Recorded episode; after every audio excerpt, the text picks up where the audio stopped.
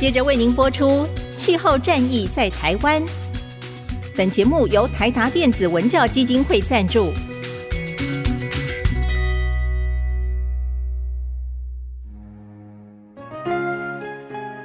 换装一颗 LED 灯，一年减碳七十公斤；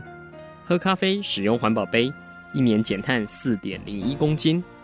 上班出门前记得把保温电热水瓶的插头给拔掉，一年减碳一百五十七公斤。面对气候战役，对抗地球暖化，可以是个人的事，更需要政府及企业的参与。台达电子文教基金会邀您一同寻找既能提升生活品质，并可大幅提高能源使用效率的提案。欢迎收听《气候战役在台湾》。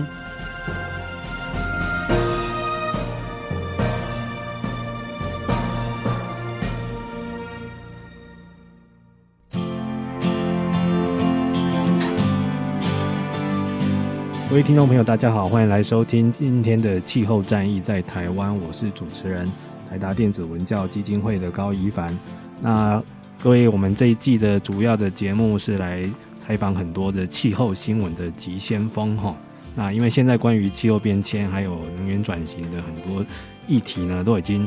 被媒体算是蛮频繁的在报道。但是往往频繁的报道会有很多不同的角度跟虚虚实实，或者是民众看了也是五煞煞这样子。为什么同一个议题也会有这么多截然不同的角度，甚至于完全相反的那个事实的论述呢？那这个身处在媒体第一线哈，每天在这个跑新闻、采访当事人的新闻记者们，当然是首当其冲这样子。那今天这一集我们会来邀请到的是，呃，刚得到我们二零二一年的呃台达能源与气候特别奖的一位得主哈。他是上下游新闻市集的林吉洋记者哈，啊，他在二零二一年的五月份的时候推出了一个报道，叫做《被困住的公民电厂：能源转型独漏的公民发电力》。那这个报道得到我们呃外界相当的肯定，也后来也得到了曾旭白新闻奖的一个一个肯定哈。那我们今天请他实际来现身说法。哎，吉阳你好，呃，一凡你好，各位听众朋友大家好，我是上下游记者林吉阳。哎，吉阳可不可以先跟我们聊聊当初在制作这个公民电厂这个专题的一个背景哦？你是想要从一些怎么样的角度去探讨呢？还是你有看到一些什么样特别的、特别的令你感到非常好奇或疑惑的新闻点呢？听说这个制作了快半年，是不是？哎，对对对，大概是二零二零的年底哈，那时候在十一月开始，就是开始想做这个题目，然后大概做了大概将近有半年的时间了。当当然。更早的起因，我觉得必须回到二零二零年初的时候，我们做了一个新闻哈。那那个新闻很大啊，就是砍树重电。哦，是，就是很多长得好好的一些本来的天然林，突然被砍掉了，要去种电。它是经济，它是经济林。哦，经济林。台台湾大概有一万多、一万两千公顷左右的经济造林。嗯，那那个时候是。是台糖的地了哈，是国家的地。然后那时候，呃，政府本来想要规划这个，就是农电共生嘛。然后预计在屏东那边，因为屏东日照很多，想要大概就是做一些书法啦，或者是把一些长林相比较不好的要砍掉。嗯。但是那个时候，社区纷纷跳出来反对。我不晓得听众朋友有没有去过屏东的一八五，就是圆山公路哈。嗯。一八五公路、一百八十五号公路，它那边两边都是很多都是台糖造林地，种了很多很多的凤梨，然后还有很多很多的造林地。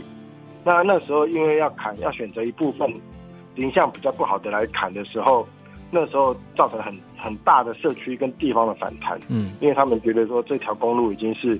啊两边都是树林，虽然说你说它是经济造林，有的林相也没有那么好，没有没有林业经济的，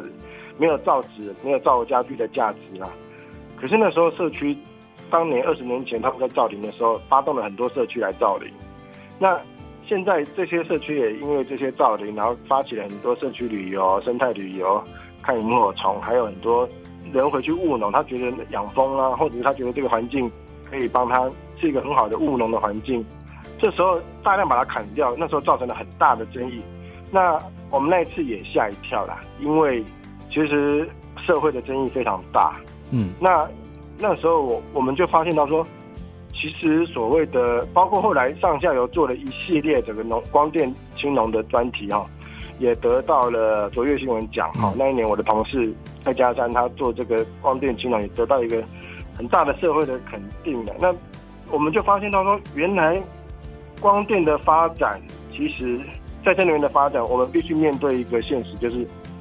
我们现有的能源转型路径，如果大量的使用农地，它会改变我们的生活环境，改变整个农业的环境。这是我们第一次很被这个事情震撼到。我们过去都认为说，绿能很棒，呃，没有没有污染，不用烧煤，不用造成空气污染，没有错。但是我们发现到说，哎，整个能源转型的路径里面，我们有没有去依据自己的国土条件，依据我们自己的社会环境进行选址跟规划？事实上，好像是因为台湾是一个非常地狭人稠的地方，嗯，那跟我们司法的对象啊，德国哈，德国它国土很辽阔，它的城乡分离，它的国土规划非常的严谨。但是我们台湾是一个岛国啦，周边有很漫长的海岸线，然后我们也有很丰富的农农村。可是我们的农村跟农村的距离是村村相望，就是你从这个村就可以看到另外一个村庄。嗯，跟德国的这种国土环境完全不同的情况之下，我们发展绿能的时候。有没有顾及到这些台湾我们国土的特性，跟我们的生态多样性，还有我们整个复杂的海岛环境？其实我们我们发现，大概必须从这个角度开始，就是我们发现到，那德国人他们怎么做呢？哎，那大概是从这里出发。我们在这样的环境里面，我们如果贸然的塞进一堆太阳能板，会不会造成问题？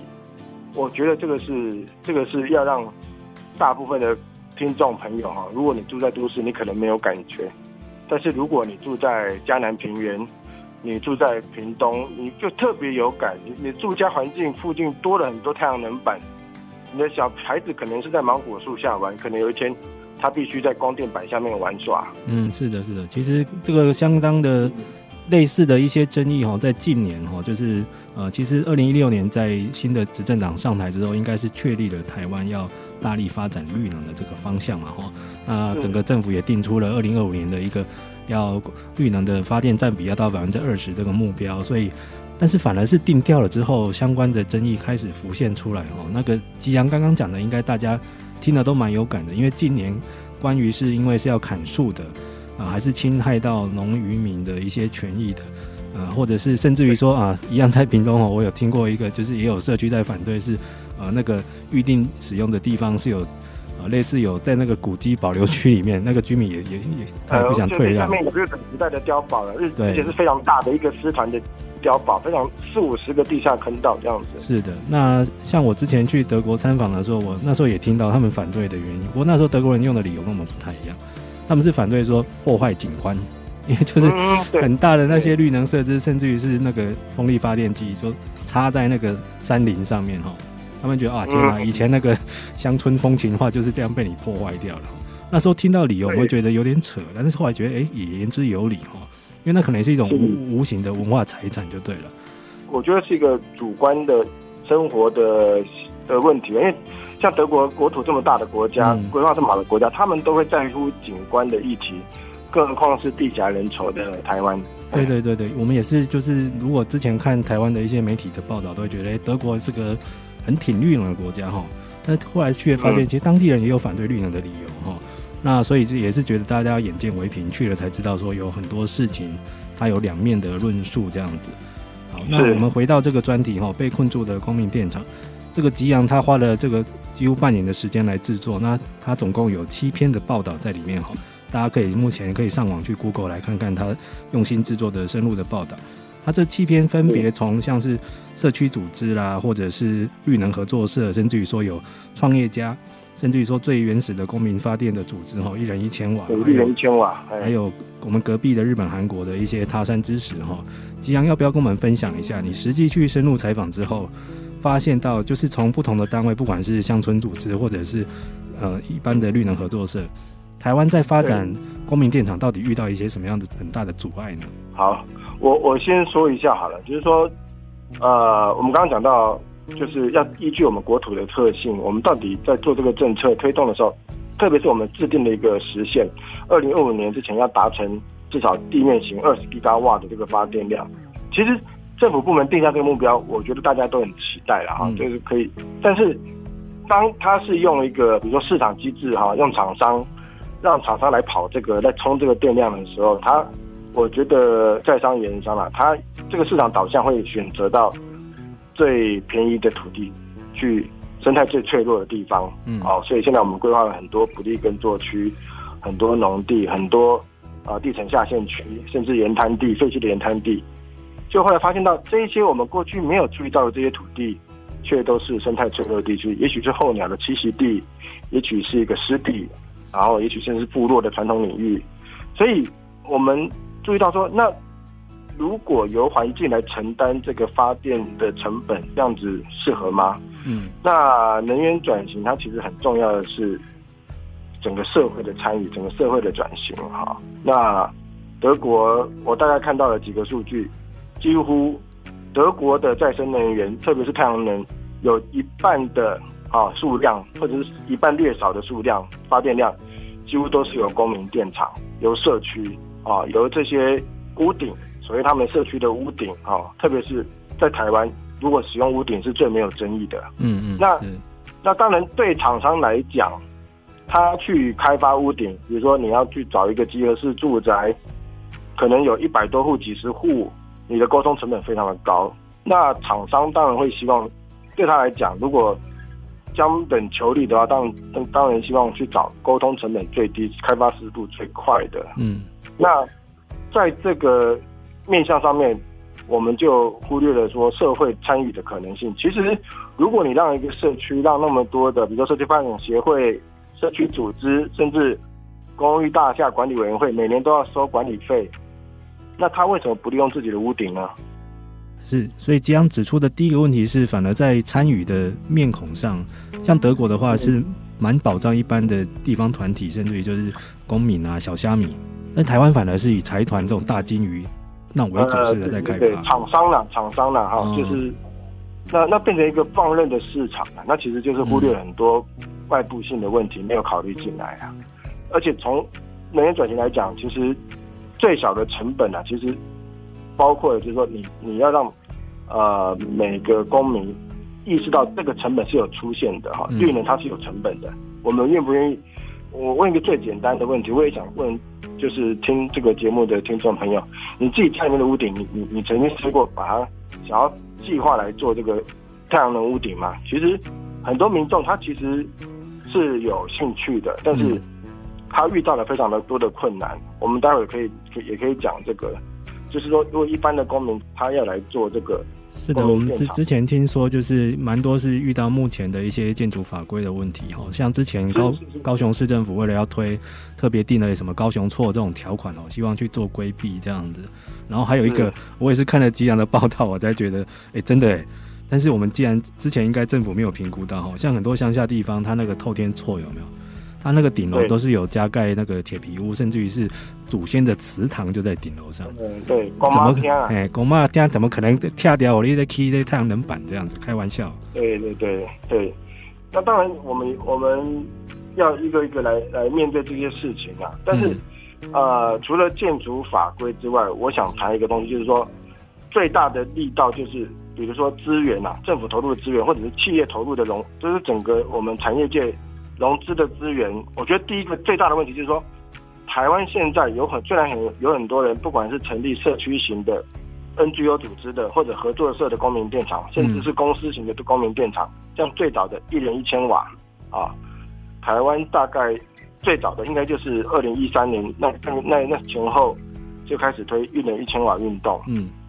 到现在为止已经经过将近八九年的时间，将近十年的时间了。这个融资的问题依然没有解决，就是他想要做这样子，他去银行找银行借不到钱，是不是？借不到钱，他像伟人正啊，就是一人一千瓦的这个伟伟执行长啊，他是一人一千瓦的负责人，他就说啊，我们的银行，我们的政府银行法规，宁可借钱给你买手机、买车，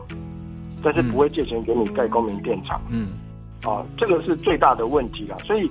如果说今天鼓励民众去盖公民电厂，你必须拿自己的存款、拿自己的现金出来盖的时候，哇，那这样赌注太大了，大家心就凉了。对，哦、对啊，要这要赌自己的身家下去。对对，那但是呢，我们整个政府的专案融资都拿来变成商业的电厂，嗯，啊，我们讲的是系统商了哈，HPV 这些系这些系统开发商，他来享用这个融资，那变成说一般的公民团体、一般的个人，他想做这个的时候，他是心灰意冷的，他没有办法做。然后，即使我们家里面有屋顶，我们费尽第一个我们要先光是要取得这个合法建物的文件。我举我自己为例啊，我自己家里面可能二三十平、三四十年的老房子，可能就不一定有建造。嗯，如果你的房子屋顶有加盖的话，如果你要去，假使是在它是在民国七十几年加盖的屋顶，你要去申请，即使有法律法规上有一个途径是可以去找县市政府的建管单位申请合法建物证明，那其实对承办人来讲就是一个压力哦。嗯嗯，承办人要让他盖这个合法建物证明，他其实是。心里面是相当压力，你等于说让他让他背负很大的责任，他当然不容易，不会轻易去试出这个。我要讲的意思就是说，在建物上面，包括在金融上面，我们整个国家的制度并没有跟着转啊，反而到最后我们鼓励的结果就是说，公民发电事业不断的受挫，然后、嗯、呃，像玉连千瓦，它后来就是因为一场台风啊，就全部都吹坏了，嗯、吹坏了之后，嗯，因为。比如说，我们公民电厂，他到处可能他找了很多亲戚朋友，可是他不一定住在同一个地方，不一定能够住在同一个社区，大部分都分散在各个县市。这个时候，如果这样一个小型的公民电厂，它要去维修的时间，它要去维修的成本，呃，我们一般的屋顶，比如说三十平啊，我们以三十平为例好了，三十平大概可以盖十 k 瓦，十 k 瓦大概就是三十片的太阳能板。嗯。一片太阳能板大概就是一百六十五公分乘以一百嘛，大概这样一个面积哈，三片加起来就刚好一 k 瓦。那一 k 瓦的建置成本大概是啊、呃，我如果记得没有错的话，应该是五万到七万八万这样子。嗯，那太阳能板它做投资下去之后，它是要维护，它是要养护成本的。嗯，可是如果我们使用屋顶的时候，它是分散的。那就我们的企业来讲的话，如果我是维修厂商的话。我会去找大厂的维修，一样的时间，一样的交通成本。我们小型的电厂，它要自己去整合内化这些，形成一个有效率的养护模式，其实不是不行的，但是他需要金融的支持，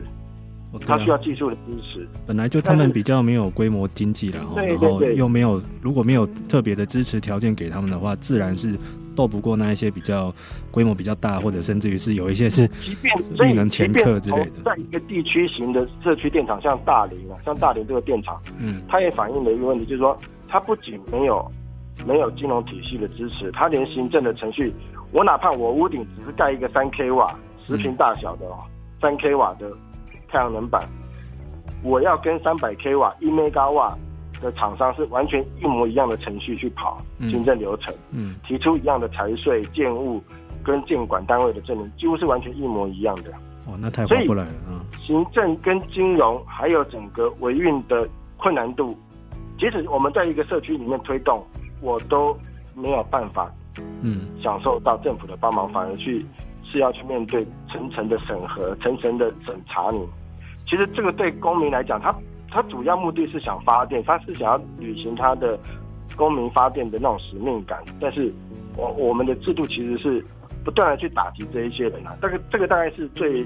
最让人伤心，做这个专题最让人家伤心的一个层面了。是是，其实呃，像吉阳说的，其实我大概那时候四五年前就已经意识到这个样的问题哦。但是听起来好像这几年没有太多的改善哈。所以各位听众朋友们，你现在。啊，路过哈，如果看到人家家户上有自己去装太阳能板的哈，对于那些用户你要充满敬意哈，因为他们是披荆斩棘才做到了哈。哎，那大家真的很有决心，想要去推动支持绿能政策，不是只有去投票而已，而是说真的让一人一千瓦有一个很很厉害的朋友啊，敏迪啊，他后来做了这个微电能源，他就看到一个问题啊，就是说在德国，你你要盖公，你想做公民电，你想把自己的屋顶盖电厂的话。你只要走进去银行，填一个文件，整个金融体系、国家的行政体系，还有厂商引进厂商的支持体系，就会来帮助你。嗯。但是在台湾，如果一般的公民，你跟我还有听众朋友，你就必须想办法借钱，甚至要抵押房子，才有机会去盖太阳能板。嗯，因为为了要借到钱，为了要找到人来帮你盖太阳能板，所以这个是天差地别了。我觉得整个政策里面，为什么台湾的房屋这么多这么密集，但是我们我们却舍弃了屋顶，跑去找农渔用地来做，其实是这个是很很，我觉得蛮。蛮大的讽刺，是的，是的，所以现在在政府的绿能规划，它这几年来也做出一些相对应的调整哦。因为像光电这边的确目前是阻力很大，所以它反而呃，但是它光电未来的占比它估得太高了，所以它现在也要想办法做一些调整。像当初本来是想说。地面跟屋顶型可不可以均衡一点？现在感觉这个地面型的几乎是很难施展开了。那在期待未来，如果家家户户的自己的屋顶，看能不能啊家家户户都来参与绿能发电哈。但是吉阳已经刚刚把那个素人哈个体户要去参与这个市场的各种难度已经讲清楚了哈。那也希望政府如果相关单位有听到的话哈，看能不能马上设法化解这些行政上的阻碍这样子。但是呃，既然我们都知道哈，像是欧洲啊，像是。呃，绿能很发达那些国家，其实他们都有一个中介的组织哈，叫做绿能合作社哈。不管它是由社区单位，还是说有不同的一些小股东集资成立的绿能合作社，这样的模式在台湾也施展不开吗？啊，好，这个谢谢一凡哈，这个是一个很重要的问题。我们如果一般的人要自己盖公民电厂很麻烦的话，那我们对大家都联合起来嘛，哎，加入这些联合体。可以吗？事实上，台湾现在是有好几处的这个公民电厂或者是合作社的的发展了。我稍微介绍一下几个类型好了。第一个类型就是那种社区型，就是在一个地方大家一起集合起来，它专门就是做地方的的公民电厂的。比如说像嘉义大林有一个明华社区发展协会嘛。哦，对，那个我有去参访过，那个里长那个他们兄弟党很厉害啊。对对对，非常的热情，他们。他们真的很棒，他们甚至跑去找庙借地啊，跟庙 帮庙盖停车棚，然后厉害厉害，就自成光明就开始发电了，然后也收到的发电金也回馈给庙里面哈，那个是很感人的，就是你给社区机会，他会做很多很多的事情来反过来回馈这整个大的体系，嗯，其实让整个社会都在。动起来，这是很棒的。那还有像彰化的台西村啊，那过去是一个，因为就在台塑北边啊，所以是一个污染很重的地方。他们也希望，因为你知道台塑呃发电大部分都是卖给台电，然后其实使用的就是燃煤啊，所以其实是很大的是一个空污的来源。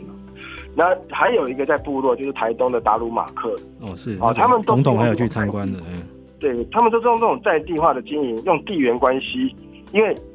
我们刚刚讲嘛，如果你一个人要做，大家都想做的话，那我们干脆一起集合来做，就不用那么费事，就用一个团体一起来代表就可以了。嗯，好，那这个类型啊，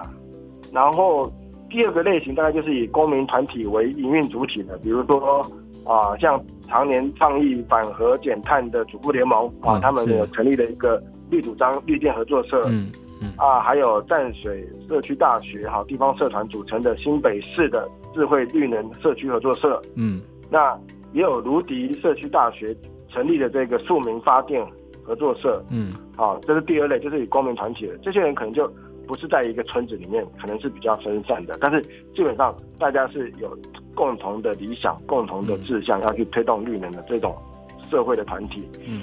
那第三类就是专门就是在做绿能屋顶的这种全民电厂，或者是我们讲叫做。呃，一种社会企业，比如说，啊、呃，现在可能很多朋友都有听过的，啊、呃，阳光伏特加，伏特加，哦，嗯、或者是大企业跳下来做的，像中珠，他们也在做这个，嗯，好、哦，这这种帮助很多很多地方在在推屋绿能屋顶的，但他们会各自面对各自不同的困境啊，嘿，比如说我刚刚讲到第一类的社区的公民电厂，我。我必须很遗憾的讲，像刚才啊，一凡你刚刚提到的这个达鲁马克，这个达鲁马克部落啊，在台东哈，那是一个非常团结的部落。那他们经过很长的时间去凝聚共识，也成立了这个部落的电力公司。嗯，那也跟这个社区里面的住家啊、部落的族人啊、教会也出借了屋顶。他们装了太阳能板之后呢，啊，到后来就发生无法发电的问题，啊，就是因为这个。就是说，大家花了很多的心思，经过很久的沟通，大家募的，甚至甚至去募捐的资源去盖了这个太阳能板之后，但最后无法发电。嗯，那为什么无法发电呢？就是因为我们刚刚讲到的那些困难，包括建物的，包括融资上的困难，包括整个整个制度上面的困境。嗯，其实让因为教会它不只不只是一个人，它有很多的很多的长老，很多的人，大家会担心就是说这个事情是不是到最后会给教会甚至给部落带来麻烦？嗯，那如果当一个部落的人看到连就连团体的屋顶都没有办法这么顺利的时候，一般的住家他也会胆怯，他会觉得说：“哎，那怎么可能会成功？你要是 是啊，不可能成功。如果我我们我们把自己的屋顶拿来申请太阳能板，会不会惹来麻烦呢？到最后我这个房子开始，我要我要为我自己房子到底当初什么时候建，有没有合法建物证明，开始为自己辩护。嗯，这个事情其实让部落的人其实非常的困扰，那也让当时力挺这一个案子这个计划的地方的部落的干部。其实是痛苦万分呐，因为大家一开始理想高，也成立了公司，甚至有了借贷的事情发生了，结果推不下去，甚至于我认为必须政府有道义上的责任呐。为什么？因为我们的从总统府上到总统府，下到县政府、能源局、农委会，几乎都把他们的公民电厂手册。把达鲁马克的故事写下来当样板，啊，已经当成那个标杆在传送了。但是这个事情让部落后来受伤了。我我必须说，我所知道的部落现在还在努力。所以，嗯，我们在采访的过程或者在电话沟通的过程里面，其实不只是达鲁马克，很多团体他们都是很心痛的去谈这个事情啊。是就是说，嗯，政府有没有决心要推动？制度上有没有帮忙？显然，这一次是让民间这一些热情的人、奉献的人，愿意身先士卒，履行公民的责任，去承担这个发电的先驱者的角色，他们都受伤了。我觉得这个是在整个专题采访过程里面，我觉得我们要指出来政府的疏失啊，这是，媒体的责任。嗯、其实我知道有很多的媒体到现在为止还在写这些公民电厂，可是。我们做这个专题不是要泼大家冷水，嗯，而是要指出一个残酷的现实：政府或者是整个制度上没有提供协助的时候，我们让一群理想的人他们受伤了。是，其实吉阳刚刚讲的哈，这关于这个团体内部的问题哦，这个也我在市区也听过类似的传闻哦。以前我去参观几个啊，被地方政府拿出来当标杆的什么绿能社区啊，就是一般大家在台北比较好想象，就是那种。社区大楼哈，有几百户的哈，然后呃，终于在屋顶上盖了，然后然后，但是那个也是内部很多纷争，就是有那个主委派跟非主委派哈，就是啊，你做这个绿呢就是想要讨好啊，你是不是要选下一届？所以后来去装了那个主委，我就问他，他就说他不会选下一届，因为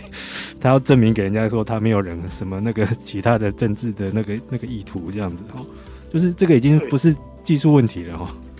那，我我这个我最后会提到了，就是说。你当它是一个制度，因为它这个是一个全新的东西。当你制度友善的时候，不是靠个人的时候，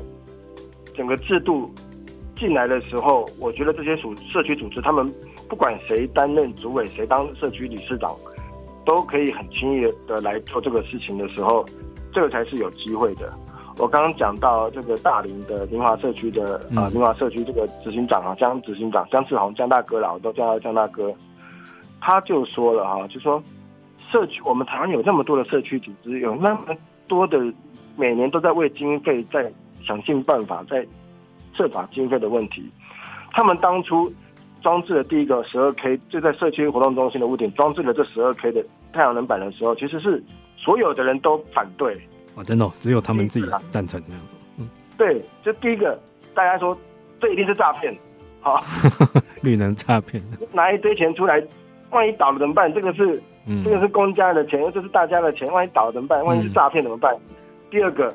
装了之后，很多老人家说：“天哪，这里要做高压电塔，做这里要插高压电，吓都吓死了。”看到地电塔头都晕了这样子。听到电就觉得说：“哦，天哪，竟然社区干部要要把我们活动中心上面装高压电，大家吓都吓晕了哈。嗯嗯嗯”但是说接到台电账单之后，发现哎，这个不用缴还要赚到钱，有赚钱哎。何康哎，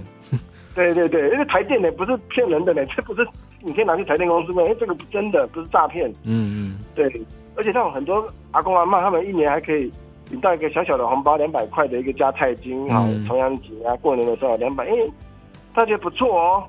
哎，是真的呢，这真的是天上掉下来的钱，太阳公公赐给他们。他非常努力的过程呢，因为他我们刚刚讲到了一个小小的屋顶，他的财税证明、建物证明、建管单位的程序，甚至于说台电不收这个社区的收据呢，他他认为说这些组织不是公司，他也不愿意收，他跑了半年呢，这个行政程序让他跑了半年。我相信如果不是昌大哥的毅力啊，他这么有毅力的人呢，否则一般人其实我我何必？我想做一件好事情，是是是，但是如果难度这么高，说真的，我也爱莫能助啊。对的，我对嘉义那个明华社区那个兄弟党哦，江大哥也是记忆犹新。我觉得他们的历程应该是可以拍成那个纪录片了哈。像是是年轻人留在农村，而且还做很多事情的推动这样子。但是吉阳我们现在可不可以给听众朋友一些希望哦？因为 刚听到就是很多对这种国内这种制度性的问题，真的是觉得很无解、很困惑这样子。但是你在这一篇里面有去考察，就是像日本、韩国跟德国，它是怎么样在推诶、欸、公民电厂？可不可以大家给听众一些希望？国外的一些他山之石，我们怎么样看能不能移植到台湾来？我认为其实民间的潜力还是很大啦。然后大家心里面想做的，其实一一听到我们这个专题的时候，我们第一个得到的回馈就是说，大家开始去算那个公式。如果一 K 大概一年可以发电多少多少钱的话。那其实大家会其实是想跃跃欲试的，因为一听到说哦，如果我假设我装了十 k 瓦，花了七十万，我大概十二年就可以回本，另外八年可能就是开始获利。嗯，大家其实是有兴趣的哦，因为现在的人都非常会理财，我觉得一讲到理财，大家都眼睛都发亮。哎，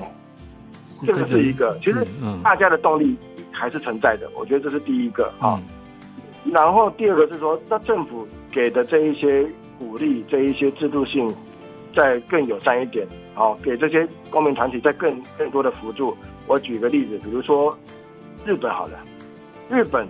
他认为说，我们公有的屋舍，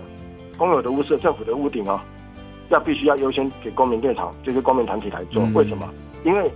这些公民电厂他们赚的钱，他们不是完全是公司盈利的，他们很多是拿来。再回馈到社会，或再做更多的绿能推广，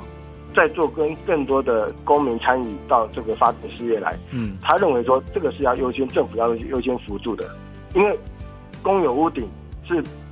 大众的支出、公众的支出盖的屋顶。那如果当一个公民团体他在做公民电厂合作社，他要来做的时候，应该是要优先，就是要优先给那些，然后。并不是说什么看哪个财团给的条件比较有利就标就标就给他。对对对。那台湾现在不是啊，台湾现在是整个县政府统计一下，整个县里面的所有的公有屋顶、国中小的屋顶全部串算之后，打包给一个厂商来做，嗯嗯，看谁出价最高，或者是谁的条件最好。其实这个是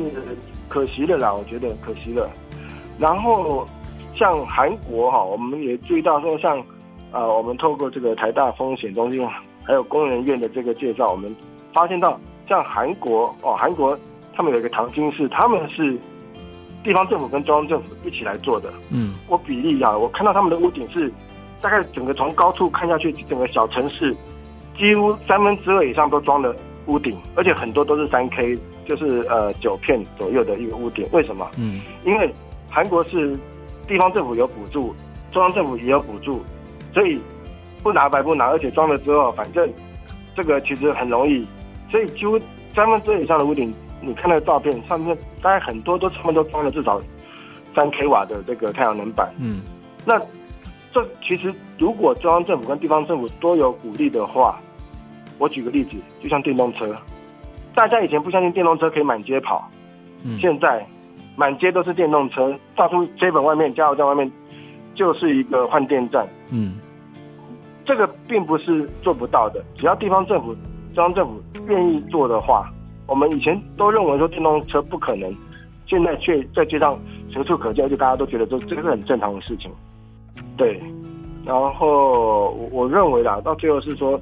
每个人会评估他自己的能力、他自己的时间、他自己的经济条件，去决定你要用什么方式来实现自己的绿能。啊，就是公民的这个这个发电责任。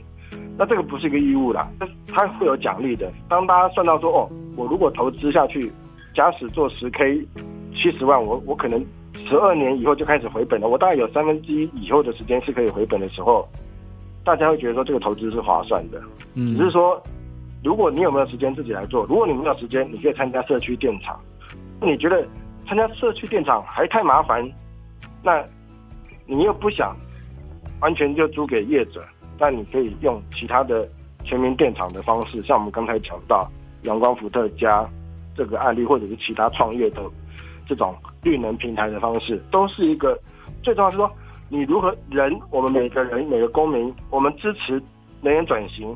中间它有很多过渡的形态。你在支持能源转型的时候，你不是只有投票完之后就没事了，你也不是说我去参加一场非核家园游行就没有事了。你中间有很多过渡的事情，你可以做到什么程度？你有没有先研究自己的家里面的屋顶？你有没有先了解自己附住家附近有没有有没有人在装他的屋顶是太阳能板？你问他怎么做，或者是说，啊、呃，当然你可以最最省力的方式就租给业者嘛，把屋顶租给业者。现在也有，是的，但是嗯，最可惜的就是停留在原地踏步啊。我认为这样子。虽然说这个过去四五年来，这个在国内在公民电厂的在进展跟开发上，可以说是阻碍重重啊，也出现了很多像吉阳刚刚提到的哈，就是那种可能变成都是市场化的资本型的财团在进行在收收。对，他就找最短的路径嘛，就是找最便宜、最大片、最规模化的土地去做开发嘛。是有这些副作用存在，但是现在想必政府已经收到了这个。排山倒海般的一些，不管是投诉啦，还是抗议，还是一些无奈的心声哈。那吉阳这个在被困住的公民电厂的最后一个系列的报道，就是直接到访问到政府中央机关哈，就是目前在行政院的能源与减碳办公室的林子伦老师哈。那子伦老师他有没有给你一些他的答复什么？因为我觉得他在各部会之间冲撞也是蛮辛苦的哈。啊，这个是整个。专题里面最关键的地方嘛，就是说，我们把我们收集到的现象归结的问题，拿来请教啊，整个行政院能源办公室啊，林主任老师，他他现在是能源办的副执行长嘛，嗯，是，他其实是最早去德国考察，二零一一年的时候他就谈了很多德国的能源转型政策，嗯，他非常的清楚知道说德国的。能源转型有一半以上是这一些公民团体、社区团体、社区型的电力公司，他们来参与发电事业。嗯，因为我们包括我们的电业法最大的改革，就是说电业法从政府专营的一个制度释放给民间的活力的时候，它是任何人都可以参与的事业。任何人，就像许慧明老师啊，像淡水社大这个新北市的案例，嗯。说大家都有权利平等的来参与发电事业，但是独独整个政府的制度其实是偏向商业电厂的，嗯、偏向企业，嗯，从政府的制度融资哈，这个是其实子文老师他也很清楚啦，他他也了解，因为他毕竟做这个研究算是相当早的，但是呢，他也跟我讲了一个政府的苦处啦，他讲的苦处就是说。政府有二零二五年实现非核家园的时间压力，有的时间内也必须冲到这个量哦，所以在短期内必须要求最大的绩效这样子。所以政府部门的选项有限，它的工具有限啊，嗯，它只能够靠商业电厂的优势来冲刺。嗯，那其实他我我跟他访谈，我觉得他们非常了解这个问题啊。嗯，这个再生能源发电厂址的选择。都会面对到当地住民对于公平性的争议的，就外部性的问题啊。如果我今天我的社区被电厂包围的时候，被太阳能板包围的时候，像台南的芦竹沟，嗯，他们整个社区有三分之二连外道路之外的很大片，除了西湖之外的土地都被太阳能板包围的时候，其实他们的压迫感是很大的。嗯嗯嗯。哦，那如果今天如果是由社区来发动这个事情的话，会不会？阻力稍微小一点，我觉得是，啊、呃，像我们都知道，像社区啊，像农委会有农村再生的这个政策，嗯，他们有每年都有金牌社区，每年都有很多很多的社区跟农委会申请农农村再生，农村是最多闲置空间的，嗯，我们必须坦诚的，农村里面很多房子都没有人住了，这些地方可不可以拿来透过政府的这些资源申请奖补助来发电，同时解决社区组织每年都都有营运的问题，都有营运的困难，老人食堂这么多社区常照据点，他们每年都在写计划申请经费，嗯。嗯公民电厂是一个很好的绝佳的财源来源嘛，这是一个。然后文化部也有文化部的社区营造的政策，啊，卫福部也有卫福的部的老人长照的资源，都在社区，都在农村社区，特别是农村社区里面实行。但是这一些部会他们有没有下来做？嗯，我认为这个是很重要的机会了。但是哲仁老师认为说，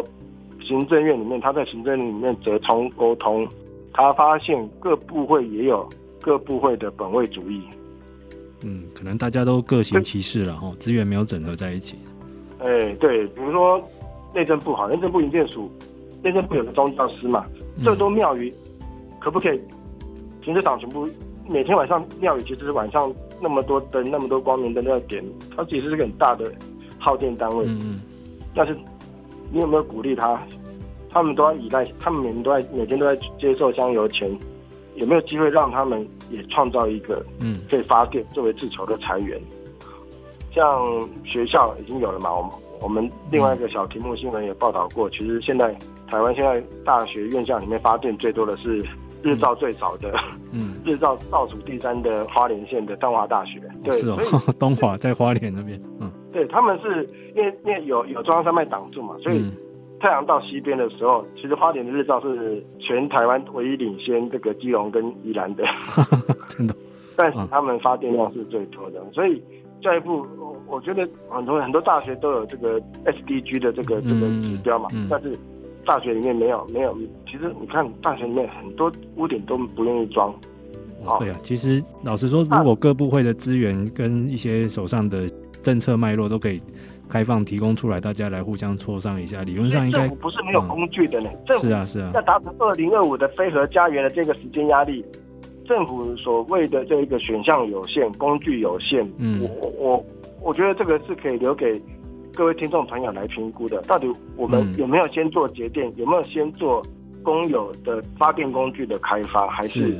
就如林老师所言的，我们选项有限，嗯，我觉得大家可以来来思考这个问题啦。哎，好的，那今天很谢谢到那个上下游新闻市集的记者林吉阳来到我们的现场哦，来跟我们分享的是他啊在二零二一年的曾虚白新闻奖台达与能源与气候特别奖得奖的专题哈。被困住的公民电厂的他的一个个人的发现，那相信大家只要去搜寻关键字吼，进入上下游新闻市集来观看这个专题，一定可以在一次把目前国内公民电厂遇到的各种的阻碍，大概一次都可以看光光了哈。我，用一句话结尾啦，嗯、就是说啊、呃，就像土妇联盟基金会的吴主任他，嗯，我们主文章是最后以他为采访为结尾啦，就是说。